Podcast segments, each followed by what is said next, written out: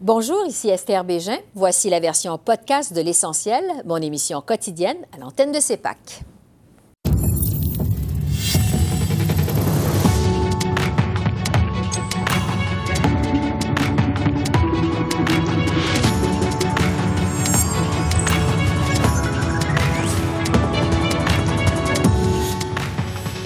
Ce soir, alors que Michael Kovrig subit son procès en Chine, Ottawa impose des sanctions contre Pékin dans le dossier des Ouïghours. Avec l'ancien ambassadeur Guy Saint-Jacques, on analyse les derniers développements. Une deuxième annonce des premiers ministres Trudeau et Legault en une semaine et un week-end difficile pour le chef conservateur Erin O'Toole. Le point de vue de nos politologues Geneviève et Daniel. Et avec ces annonces et l'arrivée massive des vaccins au pays, les rumeurs d'élections printanières s'intensifient. On en débat avec notre panel de députés. Bonsoir, Mesdames, Messieurs. Un nouveau rebondissement euh, dans les relations déjà difficiles entre le Canada et la Chine. Euh, Ottawa a décidé d'emboîter le pas à ses alliés européens et américains et de sévir contre Pékin dans le dossier des Ouïghours. Ces sanctions sont tombées la journée même où Michael Kovrig subissait son procès aux mains des autorités euh, chinoises, quelques trois jours en fait après celui de son compatriote Michael Spavor. Les deux Canadiens euh, vont connaître leur verdict à une date ultérieure. Entre-temps, le premier ministre Justin Trudeau a commenté les deux dossiers aujourd'hui. Il n'y a pas de lien entre ces deux, euh, deux événements. Ça fait longtemps qu'on déplore euh, la, la, détention arbitraire euh, des deux Michael et qu'on travaille avec nos alliés à travers le monde sur cette question-là. On a d'ailleurs eu une déclaration conjointe avec énormément de nos partenaires à travers le monde qui condamnent la, la, détention arbitraire. Et nous allons continuer de travailler sur cet enjeu, comme on a vu avec la présence de diplomates de partout dans le monde euh, lors du procès euh, hier soir. Euh, sous une autre ordre d'idée, on, est avec nos alliés à l'international, étant très préoccupés par la situation qui font face à les minorités musulmanes dans l'ouest de la Chine. Guy Saint-Jacques est ancien ambassadeur du Canada en Chine, un homme très sollicité ces jours-ci, le moins qu'on puisse dire. Bonjour, M. Saint-Jacques. Bonjour, Mme Bégin. D'abord, sur les procès. Donc, les deux Michael ont subi euh, leur procès. On attend les verdicts, les sentences. C'est un procès qui a été fermé complètement au public. D'ailleurs, le ministre Marc Garneau euh, s'est dit aujourd'hui profondément troublé par l'absence totale de transparence de ces audiences. Je vous demanderai d'abord à quoi on peut s'attendre pour la suite des choses à partir de maintenant. oui. Ben, je dirais, naturellement, c'était la conclusion était connue d'avance parce qu'en Chine, quand vous êtes formellement inculpé, on vous trouve coupable dans 99,7% des cas. Euh, et puis, euh, quand on pense à la gravité des accusations qui, sont, qui, étaient portées contre messieurs Kovic et Spaver, on se serait attendu à, beaucoup plus de temps pour qu'ils aient une chance de se défendre, mais ce qu'on a appris, c'est que euh, la preuve n'a pas été partagée avec eux, ni avec leur avocat. La façon dont le procès s'est déroulé, ils ne pouvaient pas consulter leur avocat. Et donc, euh, c'est un, simili de, justice. Euh, ce à quoi je m'attends, c'est que le, verdict de culpabilité va être prononcé au cours des, prochains jours. Et ensuite, la sentence va aussi être annoncée, je pense, assez rapidement. et pourquoi? Parce que la Chine va vouloir continuer d'accroître la pression sur le Canada et sur les États-Unis. On a vu le ton qui a été employé par Yang Jiechi, le chef de la délégation chinoise, lors du sommet d'Anchorage la semaine passée. Euh, la Chine euh, donne le message aux Américains, si vous voulez vraiment aider les Canadiens à, retourner chez eux, vous savez ce que vous devez faire. Euh, il faut que Mme Meng revienne d'abord en Chine. Puis, si, et, je pense à nouveau pour atteindre ce but-là, ils vont imposer une sentence. Je ne serais pas surpris que ce soit 10, 15 ou 20 ans de prison. Donc, des sentences euh, très sévères. Maintenant, euh, la journée même du procès de Michael Kovrig, aujourd'hui, le Canada annonçait, euh, tout comme l'ont fait ses alliés européens et américains, une série de sanctions économiques contre quatre fonctionnaires et une entité chinoise en raison de leur participation à la persécution des Ouïghours. on vient d'entendre M. Trudeau qui dit que c'est pas relié, mais est-ce que ces deux dossiers sont reliés selon vous et quel impact ça pourrait avoir sur le dossier des deux Michael, si impact il y a? Ben, je pense que ils étaient reliés dans l'esprit du gouvernement à Ottawa jusqu'à assez récemment, parce que le gouvernement avait une stratégie que je qualifierais d'apaisement avec la Chine, de rien dire pour pas les faire, euh, pas les, faire fâcher. Mais maintenant, ils ont dû se rendre à l'évidence que euh, ça avait donné absolument aucun résultat. Surtout qu'une fois que les procès sont annoncés, qui se sont euh, déroulés de façon expéditive, et puis maintenant, il, s'agit simplement de, savoir quelle va être la sentence. Et d'autre part, je dirais qu'au cours des euh, dernières années, mais surtout l'an passé, on a appris beaucoup sur la Chine. Et puis maintenant, pour les pays occidentaux, c'est impossible de donner encore le bénéfice du doute à, la Chine. Euh, après avoir appris qu'est-ce qui se passe au Xinjiang, où c'est vraiment c'est un, un, cas de génocide, après avoir vu comment la Chine brime la démocratie à Hong Kong, comment que aussi, euh, elle continue avec la répression au Tibet, comment elle a mal géré la pandémie et surtout aussi après l'élection de Joe Biden. Parce que tout ça mis ensemble, ça veut dire que euh, des pays comme euh, le Royaume-Uni, le Canada, les États-Unis, l'Union européenne devaient nécessairement, un jour ou l'autre, en venir à la conclusion qu'il faut réagir. une fois qu'on sait qu'il y a un génocide qui se déroule dans un, dans un pays comme la Chine, que ça va directement à l'encontre de vos valeurs, si vous ne réagissez pas, euh, vous risquez d'être sévèrement blâmé par l'histoire, mais aussi vous risquez euh, que vos valeurs soient de plus en plus attaquées et être obligé de vous soumettre euh, à la volonté de la Chine. Mm-hmm. Et là-dessus, je pense que Pékin a mal calculé. Xi Jinping est venu à la conclusion que les pays occidentaux dépendent trop de, la Chine sur le plan économique pour pouvoir prendre des sanctions. Et ça, maintenant, je pense que c'est comme franchir le Rubicon. Euh, on entre dans une période où il risque d'y avoir de plus, de plus en plus de sanctions qui vont être appliquées. Bien sûr, il va y avoir un élément de réciprocité. La Chine a déjà annoncé des mesures de représailles, des sanctions contre euh, l'Union européenne. On va connaître aussi nous-mêmes euh, qu'est-ce qu'ils vont nous destiner au, cours des prochains jours. Mais en même temps, euh, le seul langage que la Chine comprend, c'est un langage de fermeté. Je vous espérer que ça va encourager les forces progressistes au sein de la Chine. Euh, peut-être susciter un débat sur la, direction que, qu'a donné euh, Xi Jinping à la politique étrangère chinoise. Oui, mais euh, entre-temps, le Canada peut s'attendre à une riposte, selon ce que vous nous dites. Euh, pour revenir à l'emprisonnement des deux Michael, ça fait au-delà de 800 jours que ça dure. franchement, il y a un sentiment d'impuissance de tout bord, tout côté. maintenant que les procès ont eu lieu, qu'est-ce que le Canada peut faire de plus pour faire avancer ce dossier-là? Est-ce que le Canada peut faire quelque chose de plus?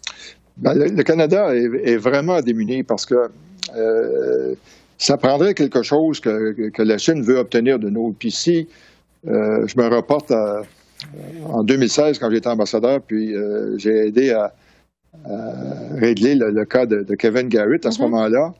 Euh, le premier ministre Li Keqiang devait venir au Canada en septembre 2016, et puis surtout la Chine désirait signer un accord de libre-échange avec le Canada. Et on leur avait dit, tant que vous allez détenir Kevin Garrett, l'opinion publique canadienne va s'opposer à ce que le gouvernement entame des négociations avec vous. Et, ça, ça avait aidé à, faire régler les choses. Là, maintenant, euh, il n'y a pas grand-chose. En fait, le, seul élément, puis je présume que ça va être euh, l'objet de beaucoup de discussions entre pays occidentaux, c'est est-ce qu'on devrait participer aux Jeux olympiques d'hiver euh, de Pékin? Et là-dessus, ça, je pense que c'est ça donne une occasion de mettre encore de la pression sur la Chine euh, c'est délicat, bien sûr, mais en même temps, à nouveau, euh, il faut reconnaître que les Jeux olympiques ont un côté euh, très politique qui va être mhm. utilisé par la Chine à des fins de propagande. Donc, ça pourrait être la prochaine décision du Canada pour tenter de faire avancer le dossier. Monsieur Saint-Jacques, entre-temps, les deux Michaels sont toujours en prison. On peut penser qu'ils vont le rester encore longtemps. Qu'est-ce qu'on sait sur leur état de santé et leur morale? Est-ce qu'on a des informations là-dessus? Rapidement? Bien, ben là aussi, euh, la, Chine est délinquante parce que euh, la dernière visite consulaire a eu lieu au mois de janvier. Euh, selon les règles dans, l'accord bilatéral sur les, affaires consulaires, ils sont supposés de permettre une visite par mois. Donc, moi, je me suis attendu à, ce que les agents consulaires aient pu rencontrer les deux Michael avant leur procès. Ça n'a pas été le cas. Mais ce qu'on a su, c'est qu'en en janvier. Le moral est encore relativement bon. Tous les deux euh, essaient de faire autant d'exercices que possible pour se garder en forme. Ils lisent. M. Kovic euh, euh, fait de la méditation. Mais bien sûr, maintenant, ils doivent être un peu désespérés parce qu'ils savent qu'une fois que la sentence va être prononcée, que s'il n'y a pas de progrès, et le progrès doit venir de Washington, ils risquent de rester très longtemps euh, dans leurs cellules. Ouais. On leur souhaite évidemment de tenir le coup. Guy Saint-Jacques, merci beaucoup pour euh, vos lumières. C'est toujours apprécié et éclairant. Merci. Merci. Au revoir. Au revoir.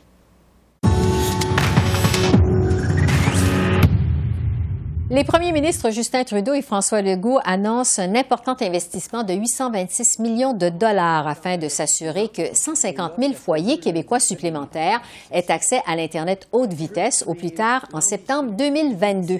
La nouvelle initiative prévoit des pénalités pour les fournisseurs de services Internet qui ne respecteraient pas leurs engagements. Il s'agit de la deuxième annonce conjointe pour messieurs Trudeau et Legault en une semaine le gouvernement fédéral a fait preuve de flexibilité, de rapidité pour qu'on soit capable ensemble de signer ces contrats avec ces six entreprises, puis de partager la facture 50-50 sur un montant total de 826 millions. Donc, c'est quand même pas rien. Mais enfin, enfin, ensemble, on va régler un problème. Je suis très content d'être ici aujourd'hui avec le premier ministre Legault pour commencer le printemps avec une autre bonne nouvelle. François, on ne s'était pas vu en personne depuis quasiment un an. Et là, ça fait deux lundis de suite qu'on se retrouve pour des belles annonces. Euh, je, t'avoue que ça va très bien, euh, le, partenariat qu'on a ensemble sur euh, de l'impact positif pour les Québécois, pour tous les Canadiens. C'est le moment de retrouver nos politologues en résidence, Geneviève et Daniel. Bonjour à vous deux. Bonjour. Bonjour. Deux annonces d'investissement en une semaine pour messieurs Trudeau et Legault qui visiblement semblent mieux s'entendre. Geneviève, est-ce que le premier ministre Trudeau vous semble en mode préélectoral? Oui, effectivement, la question se pose. Alors qu'une annonce arrive une fois, on peut bien comprendre, puis on a des bonnes nouvelles. Mais là, deux fois en à peu près une semaine, euh, on verra la suite des choses. Ce serait pas étonnant de voir d'autres annonces, peut-être pas juste au Québec, mais ailleurs au Canada. Mais on peut pas s'empêcher de penser que c'est le genre d'annonce qu'un premier ministre est extrêmement content de faire euh, à la veille d'une élection. Euh, souvent, quand c'est à date fixe puis qu'on est majoritaire, on planifie un peu ces annonces-là dans le temps. alors, on peut se demander effectivement si on serait pas en mode pré oui, Daniel, si vous aviez à parier sur des élections avant le 21 juin, est-ce que vous iriez de l'avant? Non, je ne parierais pas parce que encore euh, c'est assez incertain pour ce qui est des vaccins. La situation s'améliore.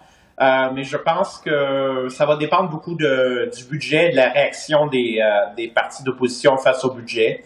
je pense qu'un gouvernement comme ça, dans un contexte de parlement minoritaire, alors que les choses s'améliorent sur le terrain, c'est le printemps. Donc, c'est normal qu'il soit en mode préélectoral, mais ça ne veut pas dire qu'on va avoir des élections au printemps.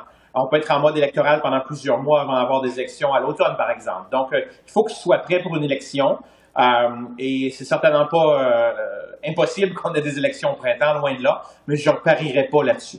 Geneviève, Daniel parle du budget euh, fédéral dont on attend toujours la date, euh, alors que le Québec et l'Ontario ont pris les devants et présentent euh, leur budget cette semaine. Qu'est-ce que vous pensez de cette situation-là, que les provinces présentent leur budget avant le fédéral? C'est assez étonnant parce que normalement, c'est plutôt le fédéral qui présente le budget avant celui des provinces. Et les provinces semblaient clairement dire, ben nous, on n'attendra pas, là, on veut déposer notre plan, budgétaire. Euh, c'est étonnant, euh, surtout que c'est le gouvernement fédéral qui a les cordons de la bourse, c'est lui qui a les, moyens de faire des gros investissements. Ça aurait été de bon ton de présenter son plan puis dire, ben voici, où on s'en va pour la prochaine année. Je, soupçonne personnellement qu'on va, c'est reporté de quelques semaines. J'ai pas l'impression que le gouvernement ne veut pas présenter un budget. Euh, il y a peut-être des choses sur lesquelles il veut réfléchir un petit peu plus longuement. Il veut peut-être attendre aussi de voir quels vont être les budgets des provinces. Euh, donc, il peut y avoir plusieurs euh, explications. Et aussi, il y a toujours la notion d'élection. je suis d'accord avec Daniel que ça ne veut pas dire qu'on va aller nécessairement en élection ce printemps rapidement, mais le budget pourrait être une très belle occasion de déclencher des élections. C'est peut-être justement une des stratégies qui est derrière le, retard du, du dépôt du plan budgétaire. Oui, Daniel, juste pour conclure là-dessus, parce qu'on s'attend à peut-être un budget à la mi-avril est-ce que ça vous semble toujours plausible? Oui, je pense que ça commence à presser parce que justement les provinces, euh, certaines provinces ont déjà euh, évidemment présenté leur budget ou le présentent bientôt. et puis, ça fait quand même plus de deux ans qu'on n'a pas eu de budget. C'est un record, d'ailleurs, depuis, depuis 1867. On n'a jamais eu de, une aussi longue distance temporelle entre deux, deux budgets fédéraux. donc, je pense que ça commence à, ça commence à devenir urgent. Alors, à suivre pour la date euh, du prochain budget euh, fédéral. Entre-temps, je vais vous entendre évidemment sur le congrès du Parti conservateur en fin de semaine, euh, congrès virtuel. Ça a été difficile pour Aaron O'Toole. une des motions, on dit la motion la plus importante de ce congrès, celle sur les changements climatiques, on le sait, a été battue par les militants conservateurs. Geneviève, qu'est-ce que ça veut dire pour le leadership d'Aaron O'Toole au lendemain de ce congrès difficile pour lui? C'est catastrophique. Puis hmm. euh, j'y vais fort, mais quand même, on a un Erin O'Toole qui avait fait un bon discours la veille euh, et qui avait essayé de convaincre les Canadiens que la position environnementale du Parti conservateur allait changer, les choses allaient être différentes. Et le lendemain, il se fait dire par son parti, non, on te suit pas. Alors, euh, visiblement, la réflexion est pas aboutie ou elle est pas où est-ce que le, le, le, le M. O'Toole voudrait qu'elle soit. et de un. Et de deux, M. O'Toole a probablement pas consulter les gens de son parti avant de faire son discours, sinon il n'y aurait pas eu cette, euh, cette gifle-là publique. Euh, et donc, il y a beaucoup de choses à, refaire, à retourner sur la, planche à dessin, mais le temps presse parce que ce que M. O'Toole nous a euh, présenté vendredi soir, c'était quasiment un discours de campagne ou de pré-campagne électorale qui dévoilait les grands plans de la stratégie du Parti conservateur s'il était élu. Alors, il n'y a plus beaucoup de temps à perdre et on se rend compte visiblement que la question environnementale va probablement venir hanter le Parti conservateur lors des prochaines élections. Daniel Geneviève a dit que ça a été catastrophique euh, pour M. O'Toole. Qu'est-ce que vous en avez pensé de votre côté? Moi, je pense que pour moi, le mot qui me vient à l'esprit, c'est fiasco euh, politique parce que, vous savez, euh, les, les, attaques du Bloc, des libéraux, du Parti vert, du NPD sont s'écrivent toutes seules. Hein. Ces attaques-là, c'est facile à écrire. Vous avez une motion qui était présentée d'ailleurs par un comté au Québec 70% des membres au Québec ont voté pour, 72% des membres au Nouveau-Brunswick ont voté pour, mais 73% des membres en Saskatchewan ont voté contre. Donc ça, ce que, ce que ça nous dit, c'est que des divisions importantes, mm-hmm. pas seulement euh, à l'échelle du pays en général, mais aussi au sein euh, du Parti conservateur. Et il y a toujours cette division entre le Parti progressiste conservateur, l'ancien Parti progressiste conservateur à l'Est et l'ancien Parti de la réforme à l'Ouest. Et là, maintenant, cette division-là se manifeste dans le, le champ environnemental qui est vraiment crucial en ce moment au Canada. Euh, donc, je pense que ça, augure mal pour euh, les conservateurs euh, au Québec, dans l'Est, et aussi en Ontario, dans la région de Toronto. Euh, où les gens prennent la question environnementale en général euh, au sérieux, certainement plus au sérieux que euh, dans des provinces comme l'Alberta ou le Saskatchewan en général. Il nous reste à peu près 30 secondes. Geneviève, je vais finir avec vous. Je veux revenir sur la vaccination parce que, bon, la vaccination s'accentue. les vaccins rentrent de plus en plus vite au pays, mais ça se déroule plutôt lentement en Ontario. Qu'est-ce que vous pensez de la gestion de la campagne de vaccination en Ontario? Euh, ça va pas très bien. Si on mm-hmm. compare au Québec, et euh, c'est rare que l'Ontario se compare au Québec, dans ce cas-ci, il va le faire. Euh, il est en vieux du Québec. Et on se demande pourquoi ça arrive, parce qu'on avait nommé le général Elieu pour prendre charge de tout cet aspect-là de logistique. Il et il s'en va. Euh, les lignes téléphoniques n'ont pas été mises en place rapidement euh, à temps. Il y a eu des cafouillages, un peu comme au Québec, mais bon, là, ça commence à, se régler. Euh, mais vraiment, euh, c'est à se poser des questions. Et les Ontariens aiment pas ça, entendre ça, parce que c'est quand même une, une, province riche, la plus riche, mm-hmm. qui a un savoir-faire pour mettre en branle cette vaccination-là. Et là, ben, on attend encore après les pharmacies, on attend encore pour les rendez-vous. C'est pas encore encore les gens 75 ans et plus. Euh, et donc, c'est beaucoup plus lent qu'ailleurs au pays. Et donc, M. Ford va devoir répondre à des questions qui vont être très difficiles dans les prochaines semaines. On va voir les impacts politiques, justement, sur M. Ford de cette campagne de vaccination lente, disons, en Ontario. Geneviève et Daniel, merci beaucoup. merci. Au revoir. Au revoir. J'en parlais il y a un instant avec Geneviève et Daniel. Le, congrès du Parti conservateur qui s'est tenu en fin de semaine a été difficile pour le chef euh, O'Toole. Ce sera d'ailleurs notre premier sujet avec notre panel de députés que je vous présente à l'instant. Pour les libéraux, Greg Fergus. Pour les conservateurs, Stephen Blaney. Pour le NPD, Peter euh, Julian. Euh, le Bloc québécois qui n'a pas accepté notre invitation ce soir. Alors bonsoir à vous trois et non pas à vous quatre. Merci d'être avec nous. Bonsoir. Bonsoir. Donc, euh, ce congrès conservateur en fin de semaine, selon plusieurs analystes, évidemment, le changement euh, le plus important Karen O'Toole demandait à son parti, c'est la reconnaissance des changements climatiques. Euh, on le sait, cette proposition a été battue. Je vais donc commencer avec les conservateurs, M. Blaney. comment votre chef, M. O'Toole, va pouvoir défendre sa position? Parce qu'il tient dur comme fer? Là, les changements climatiques existent point à la ligne. Jusqu'à quel point ça va être euh, difficile, ça va revenir le hanter euh, durant les prochaines, euh, les prochaines semaines, d'ici la prochaine élection, je dirais. Ah, écoutez, je pense que les partis, les partis, je dirais, j'allais dire d'opposition, mais même les libéraux, on le souhaite un jour. Écoutez, c'est une tempête dans un verre d'eau. Tout ça, c'est clair. Les conservateurs, on a un bilan. Ce qui nous désole, c'est de voir que les émissions de gaz à effet de serre ont augmenté avec les libéraux, malgré le fait qu'ils imposent des taxes sur le carbone et qu'ils mettent en place des mesures inefficaces. Bien sûr, Erin, notre chef, a été très clair. On veut des mesures efficaces pour réduire les émissions de gaz à effet de serre et également relancer notre économie au sortir de la pandémie. Alors, euh, ça amuse les partis d'opposition, mais ce qui nous désole, c'est de voir le bilan actuellement libéral qui est vraiment désastreux en matière de changement climatique. Et ça, ben, c'est toute la population canadienne et notre environnement qui en, fait, qui en font les frais. Ben, du côté des libéraux, Greg Fergus, euh, M. Blaney vient de parler d'une tempête dans un verre d'eau. Est-ce que c'est comme ça que vous avez vu ça, euh, que c'est en fin de semaine? Écoutez, euh, je pense qu'il va tout dire maintenant parce que oui, c'est clair pour les Canadiens que les changements climatiques sont bien réels. Malheureusement, pour les conservateurs, ce ne l'est pas.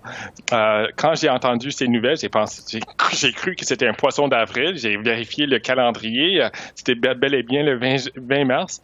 Euh, vous savez, les Canadiens euh, sont très fiers et ils sont très exigeants qu'il euh, faut qu'on s'occupe, le Canada, de l'environnement. C'est la raison pour laquelle ils nous appuient avec notre prix sur la pollution, sur les normes, sur les normes sur les carburants propres, toutes les mesures qu'on est en train de prendre qui vont nous amener, selon tous les experts, à dépasser les objectifs de Paris 2030. Alors, j'invite euh, mon collègue, M. Blaney, et, son parti à nous rejoindre euh, dans la réalité pour euh, reconnaître que les changements climatiques sont bel et bien réels. Bon, du côté du NPD, Peter Julian, quelle est la lecture que vous faites de ce congrès conservateur en fin de semaine? Comment vous voyez ça de votre côté?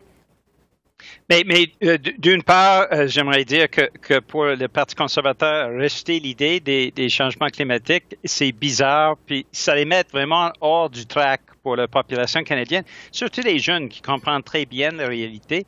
il faut dire que les libéraux sont aussi pires parce qu'ils essaient de après avoir acheté un oléoduc, il essaie maintenant de, mettre en place cet oléoduc-là, même s'il y a beaucoup d'opposition partout euh, au pays, euh, surtout des, nations autochtones, mais aussi euh, le fait qu'il donne tellement des subventions au secteur pétrolier. Alors, les, libéraux n'ont pas de leçons à donner. Mais l'autre chose que je trouve difficile pour M. O'Toole, c'est suite à son discours, il indiquait clairement qu'il fallait que les les délégués du Parti conservateur votent oui pour la motion de reconnaître les changements mhm. climatiques et les délégués ont refusé.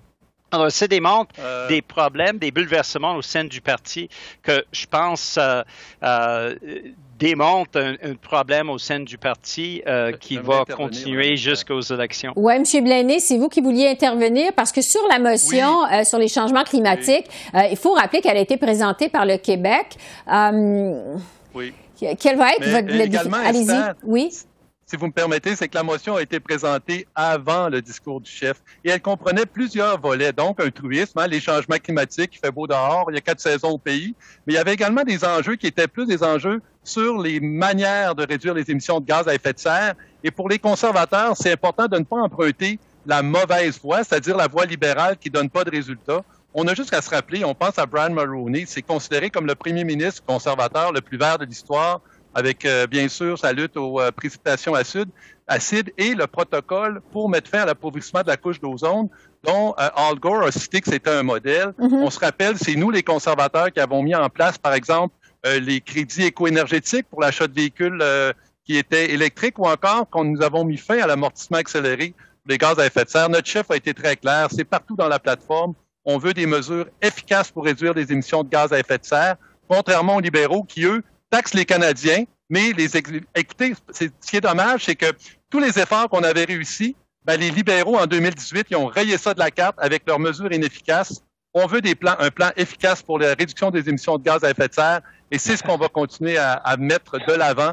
Euh, S'il y a une campagne électorale, ben, on sera prêt, on aura des mesures concrètes pour avoir des résultats et pas juste là, de taxer les Canadiens euh, sans résultat. Bon, euh, ça va faire le tour. Euh, Monsieur Fergus, voulez-vous dire un mot là-dessus? Parce que je dois passer à Allez-y. Je pense que les conservateurs aimeraient avoir le chef puis l'argent du chef parce que d'un coup, c'est dérangeant. Ils ont, ils avaient une belle histoire avec M. Mulroney, euh, qui était probablement reconnu maintenant le deuxième euh, euh, premier ministre le plus environnementaliste après M. Mm-hmm. Trudeau, fils.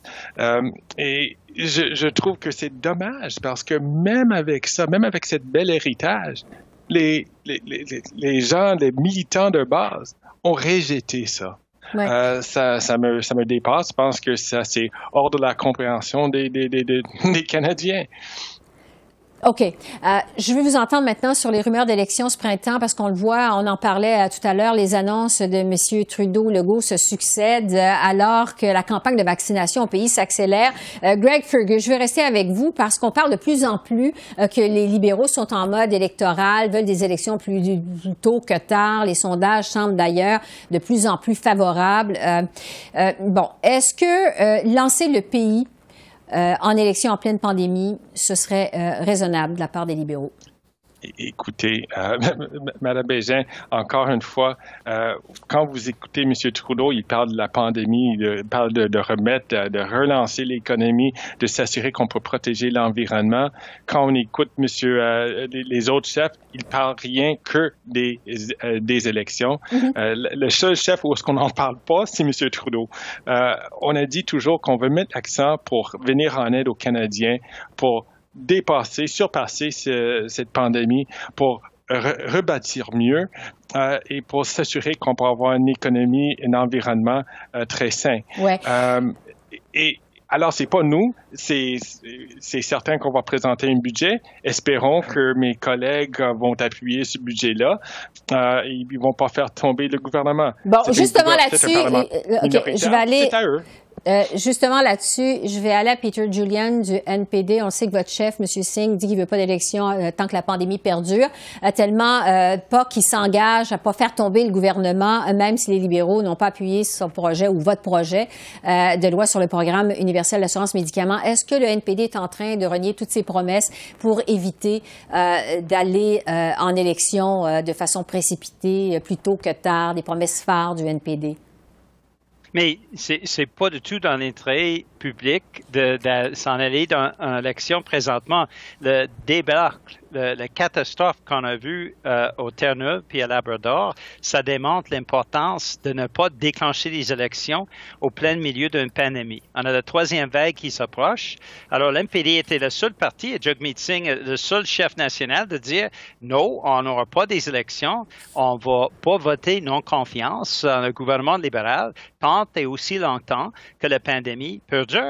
Et M. Trudeau est en train de multiplier ses annonces, ses, ses visites euh, en dépit de toutes les, les, précautions qu'il devrait prendre euh, selon euh, les officiers de santé. Alors, ça démontre un manque de responsabilité de ce gouvernement que je trouve vraiment dommage. Monsieur Bléné, je vous ai déjà laissé plus parler sur le congrès conservateur. Alors, on aura l'occasion de se reparler plus tard. C'est tout le temps qu'on a. Greg Fergus, Stephen Blaney et M. Julian. Euh, merci beaucoup en l'absence du Bloc québécois qui a refusé notre invitation, je le rappelle. Merci à vous trois. Merci. Merci. Au revoir. Au revoir. Alors voilà, c'est comme ça qu'on a vu l'essentiel de l'actualité de ce lundi 22 mars sur la colline parlementaire à Ottawa. Esther Bégin qui vous remercie d'être à l'antenne de CEPAC, la chaîne d'affaires publiques par câble. Je vous souhaite une excellente fin de soirée et à demain. Et d'ici là, continuez à prendre soin de vous. Au revoir.